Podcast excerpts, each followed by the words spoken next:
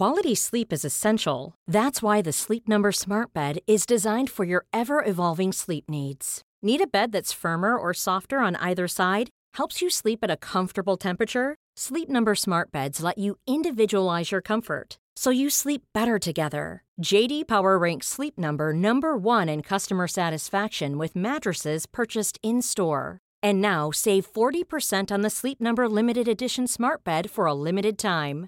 For JD Power 2023 award information, visit jdpower.com/awards. Only at Sleep Number stores or sleepnumber.com.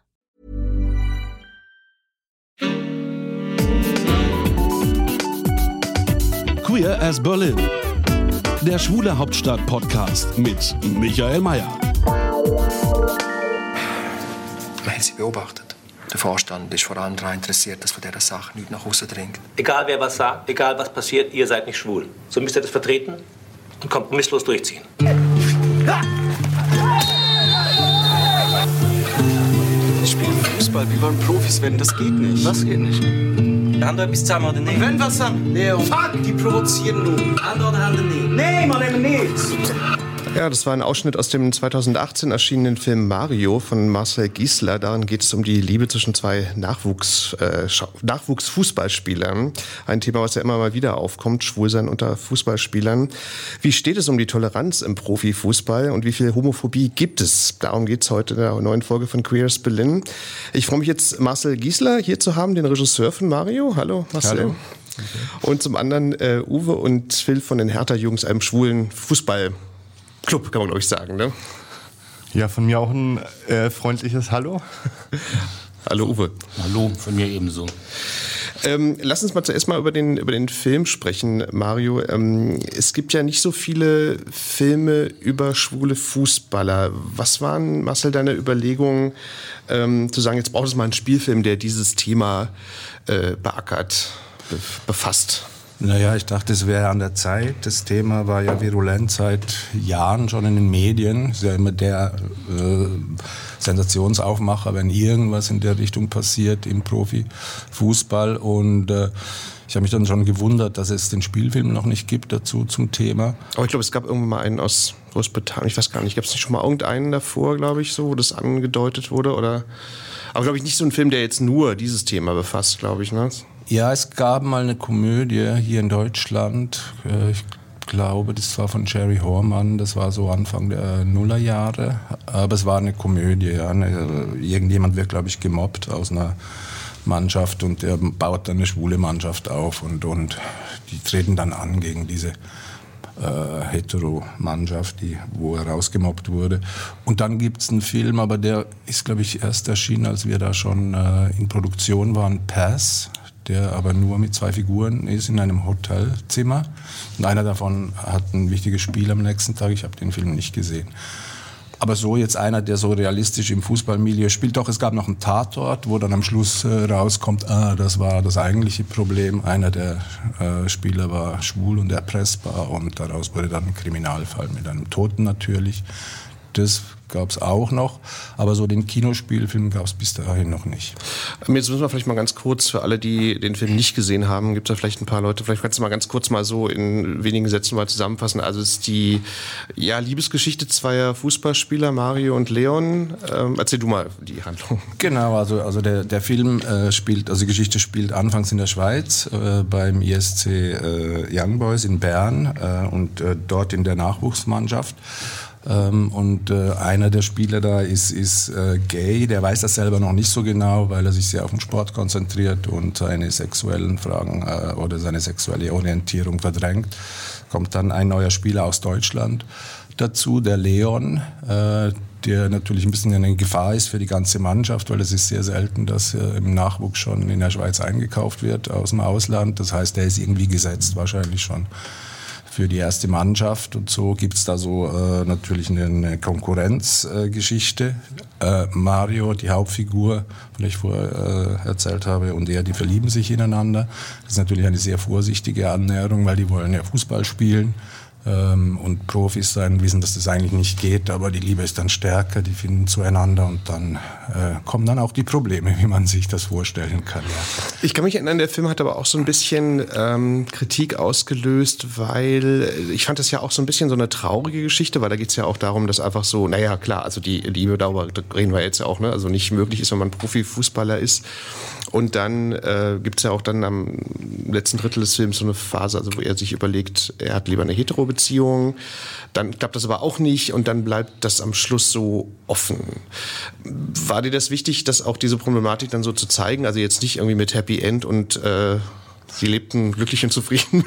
aber so, dass man, so, ne, also. Ja, das war lustig. Ich habe sehr, sehr viele Zuschriften gekriegt äh, äh, und da waren Leute überzeugt, es gibt ja dann noch den zweiten Teil. Die beiden müssen ja zusammenkommen.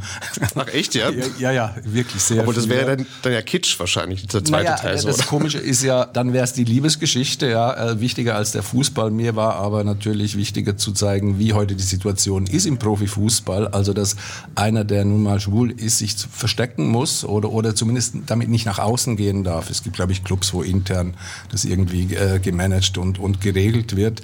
Aber äh, das Image darf nicht äh, angekratzt werden. Ja, das ist eine Männerdomäne und das sind Heteromänner. Da gibt es keine Schwulen. Das wird heute ja immer, das ist heute leider immer noch. Das kann man in dem O-Ton auch vor. Und ne? mir war es wichtig zu zeigen am Ende, ja, was, was resultiert daraus? Man ist relativ einsam, ja. Außer man, man handhabt es sehr pragmatisch. Was ich gehört habe, gibt es Spieler, die die da irgendwo auch gedeckt sind und ihre Freunde halt in Hotelszimmer sehr, sehr diskret treffen und so. Gut, bei, bei mir ist es ein bisschen dramatischer, weil das ein sehr reiner junger Mann ist und, und eigentlich die große Liebe getroffen hat, die er nicht leben kann. Ja. Und äh, natürlich ist es ein trauriges Ende. Aber gab es auch Zuschriften oder Reaktionen, wo Leute halt gesagt haben, äh, das finden sie irgendwie zu kritisch blöd oder, oder so? Oder hätten sich ein bisschen harmonischer gewünscht? Oder nee, ich glaube, die haben sich einfach so sehr mit den beiden Jungs identifiziert und haben sich dermaßen gewünscht, ja, dass die äh, äh, das, äh, glücklich werden im Herzen und nicht äh, halt der eine opfert seine Liebe für die Karriere ne, letzten Endes, weil er keine andere Perspektive für sich hat. Also das ist nicht irgendwie ich wollte die Figur auch sehr sympathisch beschreiben. Das ist jetzt nicht äh, äh, Geldsucht oder irgendwie, sondern oder Geltungssucht, sondern er hat echt keine andere Projektion auf sich selber. Was könnte er sonst tun? Wenn er nicht Fußball spielt, dann geht er Büchsen stapeln irgendwo. Der hat nichts gelernt. Ja, der kann nur Fußball. Und äh, das, ich wollte, dass man das auch versteht, warum sich Menschen dafür entscheiden und, und, und da äh, emotional vielleicht zurückstecken. Ähm, hast du eigentlich in der Vorbereitung auf den Film recherchiert? Also zum Beispiel hast du jetzt mit den Hertha-Jungs äh, eigentlich mal Kontakt aufgenommen oder so? Weil ich kann mir vorstellen, man muss sich ja auch erst in die ganze Szenerie und die Stimmung und so weiter so reinfinden. Wie mhm. hast denn du den Film recherchiert vorher? Also den ersten Manager, den ich getroffen habe, das war 2012, glaube ich, oder 2011 hier von Union Berlin. Ähm, wir haben ihm ein bisschen... Konkurrenz jetzt für euch. wir haben ihm über das, über das äh, Projekt erzählt. Wir durften da gehen, weil ich muss ja, ich muss ja auch die Atmosphäre hinter den äh, Kulissen einfangen können. Also ich musste bei Trainings zugucken. ja, das meinte ich halt. Ja, ja, ich genau. diese ganze Luft äh, atmen als Regisseur, weil ich musste es ja dann äh, so äh, auf die Leinwand bringen, dass das äh, glaubwürdig und rea äh, realitätsnah ist. Und ich kann mich erinnern, der hat gesagt, na ja, also ich find, er findet das Thema schon interessant, aber eigentlich nicht sehr relevant, weil schwule Topspieler gibt's gar nicht, weil äh, Schwule werden früher aufhören, weil der Druck auf einen Fußballer, der Profi werden will, ist eh schon so wahnsinnig groß, der Erfolgs- und Erwartungsdruck. Und er dann auch noch schwul ist. Also diese Energie, das permanent verstecken zu müssen, das wird den Leuten irgendwann zu viel und die werden dann äh, sich ab, äh, für was anderes entscheiden und nicht im Profisport bleiben. Das hat er noch gesagt, bevor Hitzelsberger sich geoutet hat. er wurde dann widerlegt. Phil, du wolltest noch was sagen dazu? Naja, also wenn man eine Vereinsführung hat, die ein homophobes Banner als nicht eindeutig homophob äh, einstuft, wundert mich die äh, Aussage von Marcel zu Union jetzt gar nicht. Aber das musst du mal erklären für all die, die da nicht so drinstecken. Wieso ist das ähm, Im Derby-Hinspiel haben äh, Fans von Union ein Banner gezeigt, wo im Kontext drauf stand, äh, Schwanz im Arsch wird nicht zu Rückgrat. In einer männerdominierten Ultrawelt äh, war das sicher nicht auf Frauen gemünzt. Und das hat Union äh, nicht als eindeutig homophob äh, eingestuft, wurde vom DFB aber auch für bestraft. Okay. Ähm, kommen wir nochmal zu euch. Und zwar ähm, erstmal die Frage für alle, die da nicht so drinstecken in der Fußballwelt. Wie lange gibt es euch eigentlich schon als... Äh also uns gibt es seit 7. August 2001. Wir haben nächstes Jahr 20-jähriges Jubiläum. Das ist ja schon eine ganze Menge so, ne? Wir waren auch der erste deutschlandweit. Nun war es ja damals so, 2001, es war ja noch so eine andere Welt, also fast 20 Jahre her, als ihr dann diesen schwulen Fußball, wie sagt man eigentlich, Verein, Club, Fußball-Fanclub. Äh, Fußball-Fanclub gegründet habt. War das damals eigentlich so mit, ja, mit Widerständen verbunden oder so? Oder, oder wie, wie waren das damals? Das kam eigentlich daher, dass sich einige Leute getroffen hatten, die auch festgestellt haben, ja klar, sie sind schwul, sie sind verhärter. Und irgendwann kam man einfach auf die Idee, lass uns doch einen Fanclub gründen. So ist die ganze Geschichte entstanden. Wir haben bei Hertha da offene Türen eingerannt. Also die waren da überhaupt nicht irgendwie, äh, nee. hatten irgendwelche Bedenken. Wie ist denn das eigentlich, ähm, weil ich da nicht ganz so im Bilde bin, also gibt es eigentlich so eine Fanclubs in anderen Vereinen auch? Erzählt mal, also gibt es da jetzt vergleichbare Fanclubs? Ähm, angefangen hat es bei uns halt und ähm, also ihr wart die ersten quasi in Deutschland. Ja, wir waren die ersten und es gibt beim HSV die Volksbank Jung, äh, Jungs und beim VfB Stuttgart die Stuttgarter Jungs. In München Queerpass Bayern als erster schwul-lesbischer Fanclub bei Bayern. Dann gibt es bei Bern welche. Also es hat sich ganz weit ausgebreitet danach. Nun würde ich ja mal wissen, und zwar, nun gibt es ja so eine, also mehrere Kampagnen seitens des DFBs ähm, gegen Rassismus, gegen äh, Homophobie. Also das fahren die ja relativ groß. Also dann gibt es ja auch immer, was ich, Plakate in den Stadien und so weiter. Ähm, ich würde gerne von euch allen dreien mal hören, so wie ist denn euer Eindruck? Ähm, ist das, ähm, also gut, sinnvoll ist es sowieso, aber ich meine, wie, wie wirkungsvoll ist denn das? Also ähm, man hat immer so das Gefühl, ja, das wird halt immer so dann groß gefahren, aber die Realität dann in den Stadien oder so ist dann manchmal dann doch eine andere. Wie seht ihr das? Also der Fußball ist ja immer der Querschnitt der Gesellschaft und so hat man im Stadion halt auch alles. Ja klar, deswegen frage ich das auch. Ja. Und ich denke, dass die Mehrheit, die sowieso schweigt, das zur Kenntnis nimmt und eigentlich ähm, dann auch unterstützt. Du meinst also, wenn ich verstehe nicht ganz. Du meinst jetzt, wenn man jetzt da so nichts sagt, dann akzeptiert, akzeptiert man das? Oder? Nee, das meine ich nicht. Nee. Aber es gibt halt ziemlich viele, die schweigen und das nicht unterstützen. Und so eine kleine äh, Minderheit ist immer sehr laut und wirkt immer sehr groß. Verstehe. Ja, ja, das ist, äh, das ist ja irgendwie auch im, im Internet oft so. Wie siehst du das, Uwe, diese, diese, diese Kampagnen da der, des DFBs? Also für mich sind sie oft relativ plakativ, weil im unteren Fußball kommt davon einfach eigentlich nichts an. Man sieht die Plakate, aber gehen Sie mal auf die Dorfsportplätze oder weitere unteren Ligen, da wird es dann doch schon etwas schwieriger für Leute in ihrem Umfeld. Aber erklär das mal noch mal so ein bisschen. Also du meinst jetzt irgendwie, dass das, äh, also gerade im Punkt Rassismus und Homophobie da noch eine Menge noch vorhanden ist? Also gerade im Thema Homophobie auf Dorfvereinen oder so würde ich äh, es sehr schwierig finden, als Spieler mich da irgendwo zu outen. Ich meine, ich als Trainer und Spieler habe das bei meiner Mannschaft gemacht und habe da also ich mehr Rückhalt als vorher, aber gerade so auf dem dorflichen Bereich, im ländlichen Bereich kann ich mir unheimlich schwierig vorstellen, sich da überhaupt zu outen. Da nutzt auch die beste Plakatkampagne nichts. Deswegen gehe ich davon aus, also für mich sehr viel plakativ. Der DFB macht was, aber es muss eigentlich unten ankommen. Aber erzähl mal noch mal so ein bisschen, wie meinst du das jetzt? Also das gibt es dann halt auch regelmäßig so, naja, Vorfälle. Also es bezieht sich ja nicht nur auf Homophobie, es ist ja auch Rassismus, also dunkelhäutige Spieler oder so. Da gibt es ja eine ganze Reihe von Geschichten, die da leider Gottes passieren. Ja, das kommt im ganzen Fußball vor und im unteren Bereich wesentlich mehr als im oberen Bereich, weil da sind die Kameras drauf da wird auch, sag ich mal, viel, wie er Phil schon sagte, schweigend hingenommen. Aber im unteren Bereich ist Rassismus und Homophobie immer noch ein großes Thema. Und äh, ja, ist dir das selber auch schon oft dann äh, begegnet, so bei deiner, ja, deinem Fansein oder bei deiner Arbeit oder so? Oder? Also mir persönlich als Spieler noch nicht, aber ich kenne schon Fälle aus, sag ich mal, aus Spielen, aus gegnerischen Mannschaften, wo das schon vorgekommen ist. Das gerade im dunkelhäutiger Spieler, weil dunkelhäutig kann man nicht verstecken. Schwul sein kann man vielleicht noch verstecken, aber dunkelhäutig sein kann man eben nicht verstecken, das ist sichtbar. da kommt dann doch schon ein oder andere verdeckter Spruch, verdeckte, sag mal, Gestik. Muss ja nicht unbedingt was äh, Gesprochenes sein. Ja, auch so Affengeräusche. An, indem man schon merkt, ups, ja, ja. ja mhm. da steckt eigentlich äh, sehr viel Abwehr hinter. Und ähm, wenn du jetzt mal so überlegst, ähm, ist das eigentlich jetzt so, also wir, mein gut, wir leben ja jetzt eigentlich auch so in Zeiten, die jetzt sehr aufgeregt sind, also auch politisch sehr aufgeregt und äh, ist das eigentlich, sind diese Geschichten weniger geworden oder hast du das Gefühl, es wird eher mehr oder ist es eher gleich geblieben oder wie ist denn so dein Eindruck, wenn du mal so überlegst aus den letzten Jahren? Also ich würde sagen, es ist gleich geblieben. Es wird nur mehr aufgrund, sagen wir, dass es viel in der Öffentlichkeit ist, es wird mehr darüber berichtet, beziehungsweise taucht mehr auf. Es wehrt sich auch der ein oder andere mal gegen, was vorher so nicht der Fall war. Im Endeffekt hat sich, glaube ich, da für mich nicht viel geändert.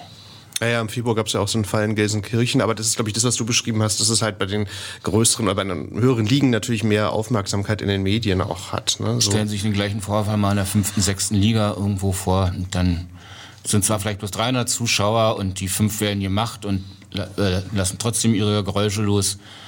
Und da stellt sich nicht einer irgendwie groß schützen vor einen Sportler. Mhm. Und ähm, gibt es dann eigentlich auch Gegenreaktionen seitens, ja, weiß nicht, dann der, der Fans oder so, also auch in den unteren Ligen, dass man halt sagt, okay, nee, wir solidarisieren uns und so, also ähm Mit Spielern der eigenen Mannschaft immer. ja. Gut, aber auch trotzdem, gut, nun ist ja die Frage, ich meine, die sind ja auch dann nicht geoutet, ne? Darüber reden wir jetzt ja hier, ne? Da weiß man es ja dann oft auch nicht, ne? Ja. War jetzt mehr auf dem Rassismus aus, wo man es sieht, aber. Klar, verstehe. Ja. Ich sag mal, wenn du einen Spruch solo sagst in der fünften, sechsten Liga, weiß ja keiner, ob das stimmt oder nicht. Ja. Ähm, Marcel, wie siehst du das mit diesen Kampagnen? Also ist das, ähm, gut, ich meine, also sinnvoll ist es ja sowieso, aber wie, wie wirkungsmächtig sind die so? Äh, nicht sehr. Also äh, er hat jetzt von den unteren Ligen gesprochen, bei den oberen Ligen tut sich ja deswegen auch nichts. Ähm, also ich, ich denke, das gehört heute auch zur Imagepflege des Fußballs. Also äh, die DFB hat auch die Zeichen der Zeit erkannt und muss sich da korrekt verhalten. Fußball ist ja für alle, ne? ist ja ein Volkssport. Ähm, äh, die haben, glaube ich, 2014 war das die Berliner Erklärung unterschrieben gegen Homophobie äh, explizit. Und äh, was ist das Resultat? Es hat sich nicht viel getan. Ähm, ich denke, das äh, sind Lippenbekenntnisse. Also gerüchteweise habe ich gehört, dass damals der äh, Chef des DFB, Theo Zwanziger, das ziemlich ernst genommen hat und das kam intern aber nicht so gut an. Ja? Weil die Leute natürlich gesagt haben, wie stellst du denn das vor, ein Outing äh, in, in der Top-Liga? Äh, ja, ich kann mich erinnern, der hat das ziemlich offensiv behandelt. Der das hat Thema, das ne? offensiv ne? behandelt und ich habe so gerüchteweise, ich weiß nicht, ob das wirklich stimmt, gehört, dass das auch mit ein Grund war, warum der dann nicht mehr so beliebt war und äh, ausgetauscht wurde. Äh, ich kann auch ein anderes Beispiel geben. Äh, Corny Littmann, ja, der offen schwule äh, ehemalige äh, Präsident oder Präsident des HSV. Nee, nee, das, nee, das Quatsch, nee. St. Pauli. Entschuldigung. Großer Fehler. St. Pauli hat zum gleichen Thema, Entschuldigung. zum gleichen Thema also, gesagt. Also Hamburg. Ja, Entschuldigung, okay. Ja, das große Derby. St. Pauli heißt auch. Ähm, der hat ja gesagt in einem Interview auch vor ein paar Jahren, er, also der war offen schwul, ja, und, und äh, ähm, sehr akzeptiert als Vereinspräsident von St. Pauli. Der hat aber selber gesagt, er würde es keinem Profi raten, äh, falls er Karriere machen will, sich zu outen, weil klar hätte der im Club St. Pauli jede Unterstützung von den Funktionären, von, von, den, äh, also von, von der Mannschaft, auch von den Fans, weil da sind homophobe Gesänge ja verboten im Stadion. Aber der will ja vielleicht noch mal wechseln irgendwann, der will nicht immer bei St. Pauli bleiben. Und da gehen dann die Probleme los. Also der will sich ja vielleicht alle Optionen offen halten und eventuell auch zu einem Club, weil es sehr attraktiv ist, äh, gehen, die vielleicht da nicht so tolerant und offen sind. Und da gefährdet er dann seinen Marktwert. Also auch in den Top-Ligen muss man sich das sehr, sehr gut überlegen. Äh, also ganz praktisch sieht es so aus, zum Beispiel der, der, der äh, BSC IB, der hat ja jetzt die Regenbogenfahne gehabt als, äh, für, für einen Moment als Vereinssignet, weil wir hatten eine Abstimmung gerade in der Schweiz äh, gegen Hate Speech, äh, gegen, gegen Homophobie eigentlich, ne? Ja, genau. gegen Homophobie, was angenommen wurde zum Glück jetzt diesen Sonntag. Und auch beim, äh, bei, bei den Young Boys habe ich mal das Gefühl, das gehört einfach zur Repräsentation nach außen. Was ist aber nun falls die in der Mannschaft einen Russen haben, zwei Jungs aus dem Balkan, die damit nicht umgehen können, die brauchen jetzt aber noch einen guten Mittelfeldspieler, der ist offen schwul, kauft man den dann ein, weil äh, der Zusammenhalt in der Mannschaft ist ja auch ein wichtiger, wichtiger Aspekt für, für, für eine Mannschaftsleistung. Und da überlegen sich dann vielleicht zweimal, ob sie das tun oder nicht. Also das ist dann die Realität leider. Ja, was ich bei dem Thema aber so im, äh, im negativen Sinne faszinierend finde, ich meine, all das, was du beschrieben hast, das gilt ja im Grunde genommen eigentlich für andere Lebensbereiche auch. Also im Sinne von, wenn ich jetzt eine Firma habe, die irgendwie sehr international aufgestellt ist, jetzt habe ich irgendwie Mitarbeiter aus welchen Gründen auch immer, die aus allen möglichen Ländern kommen oder so, dann ist ja heutzutage auch oft so, dass man sagt, passt mal auf Kinder, egal woher ihr kommt, aber bei uns gibt es keinen Rassismus oder keine Homophobie und wenn doch, dann gibt es richtig Ärger. So, ne? Also dann könnte ich ja eigentlich argumentieren, okay, warum ist der Fußball eigentlich da nicht so aufgestellt wie irgendein internationales Unternehmen? Ne? Also das finde ich dann immer so im negativen Sinne faszinierend an dem Thema, so weil ich denke so, ja, aber das ist ja bei anderen Unternehmen oder so ja auch nicht anders. Das, das hat mich dazu gebracht, den Film zu machen und das ist eine soziologische Frage. Da wissen vielleicht, vielleicht genau, vielleicht könnt ihr mal was zu sagen. Genau, wie seht ihr denn das? Warum das gesellschaftlich so ist, dass, dass der Fußball eine Bastion ist, wo immer noch dieses Männlichkeitsding... Äh genau, dieses Männlichkeitsding so vorherrscht. So. Also ich finde, der Film Maul trifft das genau auf den Punkt. Und, äh, jemand, der Karriere machen will, kann sich nicht outen, weil er ist dann sozusagen weg vom Fenster. Die einzige Möglichkeit, die dieser Spieler hätte, sagen wir, wenn sich fünf, sechs, sieben Spieler gleichzeitig outen würden, weil eine alleine würde die volle mediale Aufmerksamkeit auf sich ziehen und da das durchzustehen würde sehr, sehr schwierig sein. Dann höchstens mehrere Leute gleichzeitig, weil dann ja, ich glaube, das, das wäre so eine Woche wären die Zeitungen voll, aber danach wäre es wahrscheinlich gar nicht mehr so ein Thema. Ne? So eine Woche wäre es wahrscheinlich riesige Aufregung oder so, aber. Hitzelsberger hat es mal nach der Karriere gemacht. Muss ja. man auch dazu sagen, er hat es gemacht, ist wunderschön, aber eben auch erst nach der Karriere, wo er nicht mehr als Spieler auf dem Stadion steht und 80.000 Leute auf ihn gucken, sage ich mal, im Stadion. Und der war ja, glaube ich, auch nur zweite Liga, ne? oder war der in der Nein. Bundesliga? Der war auch Bundesliga-Spieler? Ja, Bundesliga, Bundesliga Stuttgart. Okay. So Meister äh, geworden, oder? Ja. Ja, ich äh, würde ich gerne noch was fragen. Und zwar, im, ich fand es ganz interessant, im Februar, da forderte der schwedische Nationalspieler und ehemalige HSV-Profi Albin Ekdal in einer Videobotschaft, also an das Europäische Parlament gerichtet, mehr Solidarität mit schwulen äh, Fußballern. Und er sagte, ich bin jetzt nicht ganz sicher, ob das sich auf Europa bezieht, ich glaube auf Europa, dass es wohl in Europa acht, nur acht geoutete Profifußballer gibt, was ja eine sensationell geringe Zahl ist. Wobei ich dann auch gedacht habe, okay, wir sind eigentlich die acht. Die sind mir jetzt gar nicht eingefallen. Aber es klang jetzt so, als würde er das, würde er das jetzt beurteilen können. Es müsste aber auch viel nach der Karriere gewesen sein. Vielleicht meinte er das jetzt auch, ja. Ähm, oder die, die, älteren Fälle. Äh, da in England, wie hieß er? Franju oder? Fanat, Fanat oder? Josh Fanat. Ja. Josh Fanato oder irgendwie so. Ja, ja, das, ja, ja. Aber, aber, ich glaube auch, die meisten, die sind dann einfach äh, ja. nach der Karriere das dann halt gemacht. Das scheint ja dann offensichtlich auch ein europäisches Phänomen zu sein, also nicht nur ein deutsches. Ne? Das in anderen Ländern ist das auch nicht anders, dass sich da keiner traut, sich zu outen. Ne? Mhm. So. Ja. Fußball ist international, ja. Also ich, ich habe immer die Vermutung, dass es auch mit dem Geld zusammenhängt, weil äh, Fußball ist wohl der Sport, der am meisten äh, Umsätze generiert, international gesehen. Und das heißt, es ist ein Brand, eine Marke, die sehr gut funktioniert, so wie sie ist. Und die werden natürlich, darf sehr vorsichtig sein, äh, diese Umsätze zu gefährden. Also ich meine, ein, ein, ein, ein, irgendein ein Star hier, ein europäischer, der hat auch seine Fans in dem Iran, äh, in arabisch sprechenden Ländern, wo man äh, nicht so offen und tolerant ist, Schwulen gegenüber. Die nächste WM findet in Katar statt. Ist das immer noch so? Ja. Ja, also dort steht Homosexualität unter Strafe. Also man kann fünf Jahre in den Knast kommen dafür oder man kriegt, glaube ich, 100 Peitschenhiebe. Ja gut, aber das würde jetzt den also Profifußballer jetzt, glaube ich, nicht betreffen. Ne? Nein, das betrifft ihn nicht, aber nur zu sagen, wo, wo eine WM ausgeführt wird. Klar. Ja, also, also die Menschenrechtsfrage äh, steht nicht an erster Stelle äh, bei der FIFA, sondern schon, schon eher das Geld. Ja. Ähm ja, die Frage ist halt auch, ob, ob zum Beispiel so Sponsoren oder so dann, dann möglicherweise abspringen würden, obwohl das natürlich in der heutigen Zeit ziemliches Ding wäre. Ne? Also ja, die müssten sich gut überlegen, äh, wie, äh, ob sie mehr Einbußen haben, wenn sie abspringen, ja, weil dann ein Shitstorm losgeht natürlich. Hier, aber gut, ein Sponsor, der zum Beispiel in China seine Waren verkauft, der muss sich das doppelt gut überlegen, weil das wieder der größere Markt ist. Also müsste er vielleicht abspringen, mhm. den chinesischen Markt nicht zu verlieren, weil dort ist Homosexualität auch nicht so gut angesehen. Ja, ja, das, ja, das ist ja wirklich ein internationales Phänomen dann. Ne? So, ähm, ich würde euch gerne mal was anderes fragen, und zwar, das ist ja so ein schönes Gesellschaftsspiel, was man ganz herrlich irgendwie in der Kneipe nach dem dritten Bier oder so machen kann. Und zwar ähm, wisst ihr, also ohne Namen zu nennen natürlich, ne, aber wisst ihr eigentlich von, von ungeouteten Spielern, wo man dann sagt so, okay, äh, da ist man sich relativ sicher oder so. Also ich nenne keine Namen, aber das finde ich immer so, das ist auch so interessant so dran, ne, dass wir da so, es, es, es reizt so zur Spekulation, weil das Thema so mit so Tabus behaftet ist, ne, so. Also ich habe Rückmeldung gekriegt aus dem Profi-Milieu, aus dem Deutschen, dass es welche gibt, aber namentlich wurde mir nicht genannt. Also es wird doch streng gehütet, die Namen.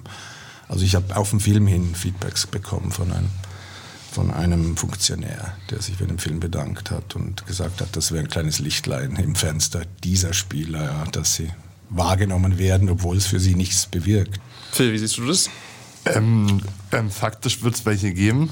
Es werden, wie Eckdahl auch sagte, viele runterfallen als Jugendspieler. Ich kenne aber auch keinen. Also keinen, wo du jetzt sagen könntest, das ist jetzt, äh, du bist dir da relativ sicher oder nee. Ich möchte da, da auch absolut nicht spekulieren. Ja, das ist ja, das ist ja sowieso auch so ein, ähm, so ein bisschen auch das Ärgerliche an dem Thema. Ich finde dadurch, dass es halt äh, so tabuisiert ist oder, oder aus den Gründen, die wir jetzt besprochen haben, so tabuisiert ist, da kriegt das ja dann irgendwie auch sowas, ja, ich sag mal sowas Geheimnisvolles oder so. Ne? Also ich kann mich zum Beispiel erinnern, was ich auch so ein bisschen ärgerlich fand. Es gab so in den letzten Wochen so einen Twitter-Account, ähm, von, also anonym von einem Bundes, äh, Bundesligaspieler, glaub, also ich weiß nicht genau welche Liga, aber auf jeden Fall, also der nun sagte, okay, er ist selber schwul, aber er äh, überlegt sich jetzt sich zu outen und dann gegen diese Debatte da wochenlang hin und her und dann haben dann die die die Fans da äh, darauf reagiert und dann hatte man irgendwie das Gefühl, das ganze Ding ist irgendwie nur so ein Fake, so ein falsches Profil, also den gibt's gar nicht oder oder das finde ich so ein bisschen ärgerlich daran. Also sowas entsteht natürlich auch in so einem Umfeld, wo man schön spekulieren kann halt. Ne? Hast du das mitbekommen, Phil, diese Geschichte? Ähm, ich habe es ähm, komplett verfolgt und habe auch viel kommentiert. Und die Magnus Hirschfeld Stiftung hat ja eigentlich bestätigt, dass es kein Fake ist. Ach so, okay. Aber dass er im Nachhinein sehr viel äh, Unwahres verbreitet hat und durch seine Forderung der Antidiskriminierungsstelle beim DFB und immer wieder hat er ziemlich viel wieder eingerissen gehabt. Am Anfang hat er das ja verdammt gut gemacht. Aber eingerissen meinst du jetzt äh, in welcher Hinsicht jetzt? Also was würdest du da kritisieren dran, was er geschrieben hat? Na, er hat ja äh, über fünf, sechs Wochen äh, hat er immer dasselbe gefordert, wo andere auch schon sagten, dein Arbeitgeber ist dafür verantwortlich und nicht der DFB. Und ich denke, ähm, ähm, wenn es Kontakt äh, zur Magnus Hirschfeld Stiftung gab, dann hat der DFB auch Gesprächsangebote gemacht. Und die Magnus Hirschfeld Stiftung war da, ist interessant, weil das wusste ich jetzt gar nicht. Die war da jetzt irgendwie involviert oder, oder er hat Kontakt zur Magnus Hirschfeld Stiftung aufgenommen oder? Äh, wie rum weiß ich nicht. Ich weiß nur, dass die auf Instagram das bestätigt hatten. Ah, interessant, okay. Also weil es ist dann offensichtlich doch kein, kein Fake-Profil. Aber ich habe das jetzt, glaube ich, gar nicht mehr so weiter verfolgt. Ich glaube, er hat jetzt auch nicht mehr so viel geschrieben. So. Es ist jetzt sehr, sehr ruhig seit ein paar Wochen. Ja, ja, ja.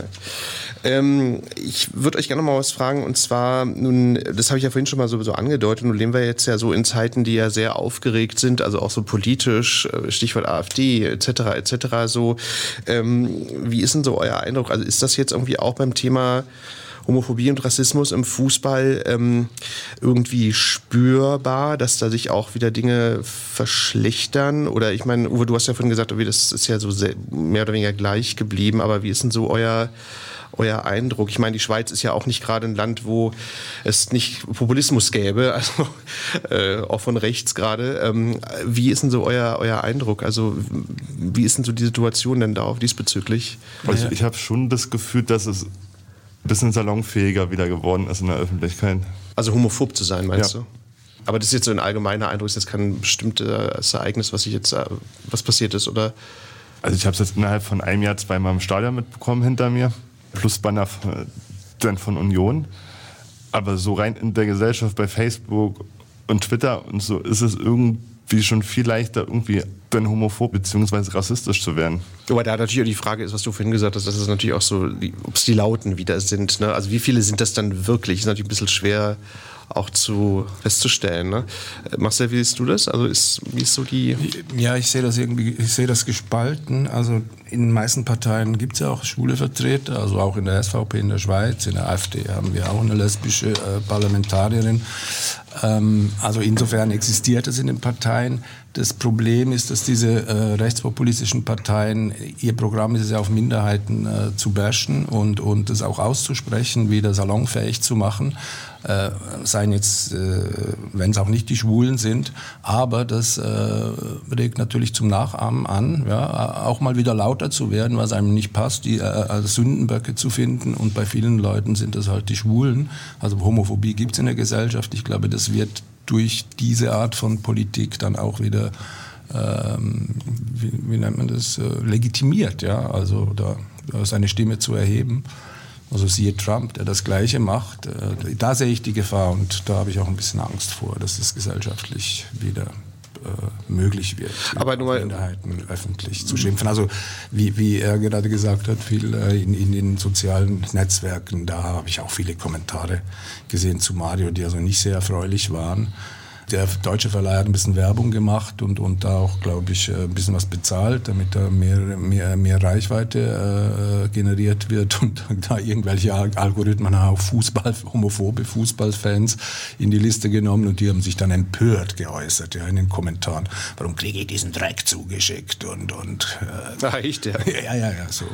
Okay, wobei man ja sagen muss, dass in der, in der Schweiz immer so, so, also gut, nun ist SVP ist ja da ganz lange schon am Ruder, aber, aber das ja doch dann irgendwie auch Stichwort, was du gesagt hast, diese Abstimmung für die, für die Ehe für alle. Ähm, jetzt, ähm, dass das ja dann wieder auch ganz positiv ist, ne? Also dass ja doch die Mehrheit offenbar eine sehr vernünftige, tolerante Einstellung dann auch hat. Ich muss ein bisschen korrigieren, ist nicht die Ehe für alle, die gibt es noch nicht in der Schweiz. Es gibt die eigene Ach, Quatsch, ja, Partnerschaft. Es, genau, geht, die. Entschuldigung. Also man darf nicht mehr öffentlich äh, gegen Homophobie genau, sprechen. Genau, genau, genau, genau. Aber das ist ja dann irgendwie sehr positiv wiederum. Ja, ne? das, das ist äh, dann eine positive gesellschaftliche Entwicklung, das finde ich auch, ja.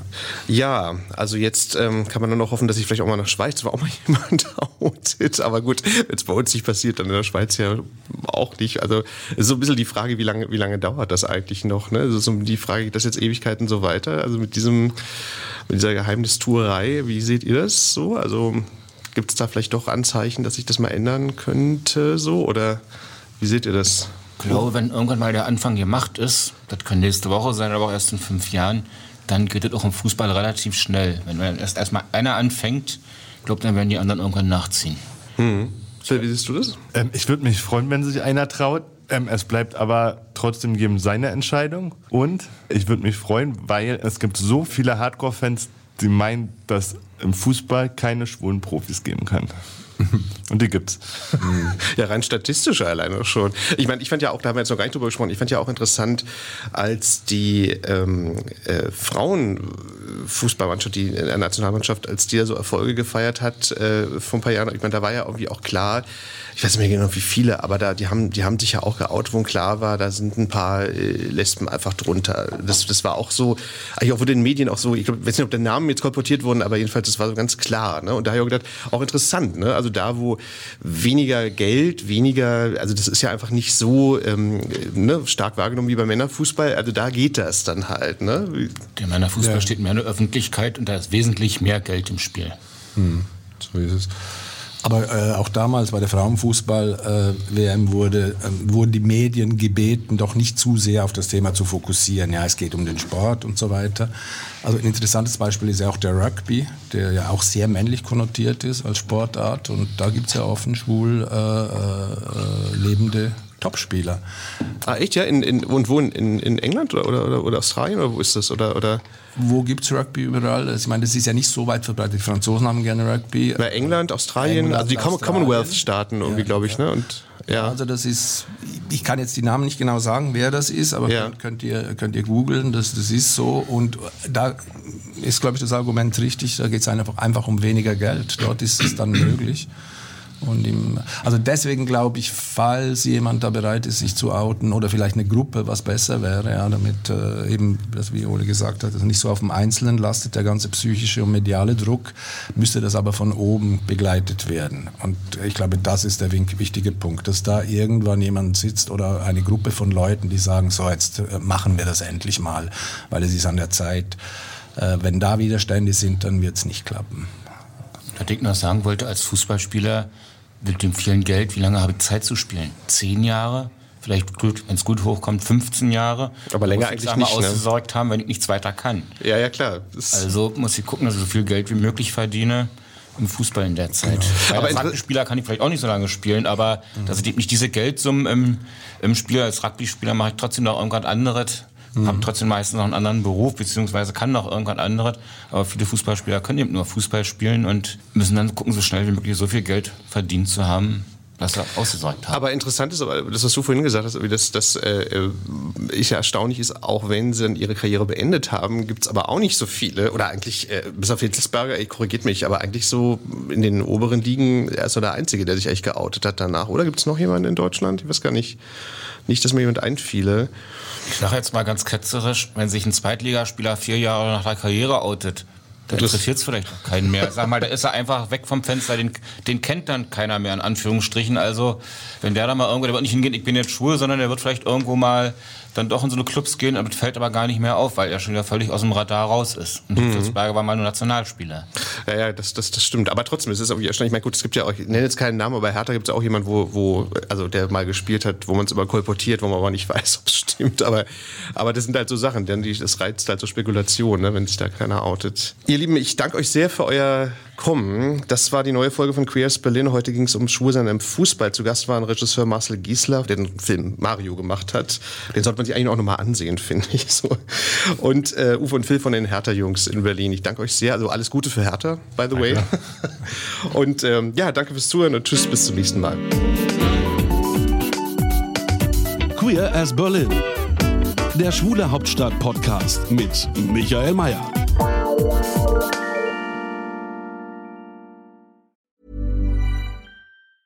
Hey, it's Danny Pellegrino from Everything Iconic. Ready to upgrade your style game without blowing your budget? Check out Quince. They've got all the good stuff shirts and polos, activewear, and fine leather goods, all at 50 to 80% less than other high end brands. And the best part? They're all about safe, ethical, and responsible manufacturing. Get that luxury vibe without the luxury price tag. Hit up quince.com slash upgrade for free shipping and 365 day returns on your next order. That's quince.com slash upgrade.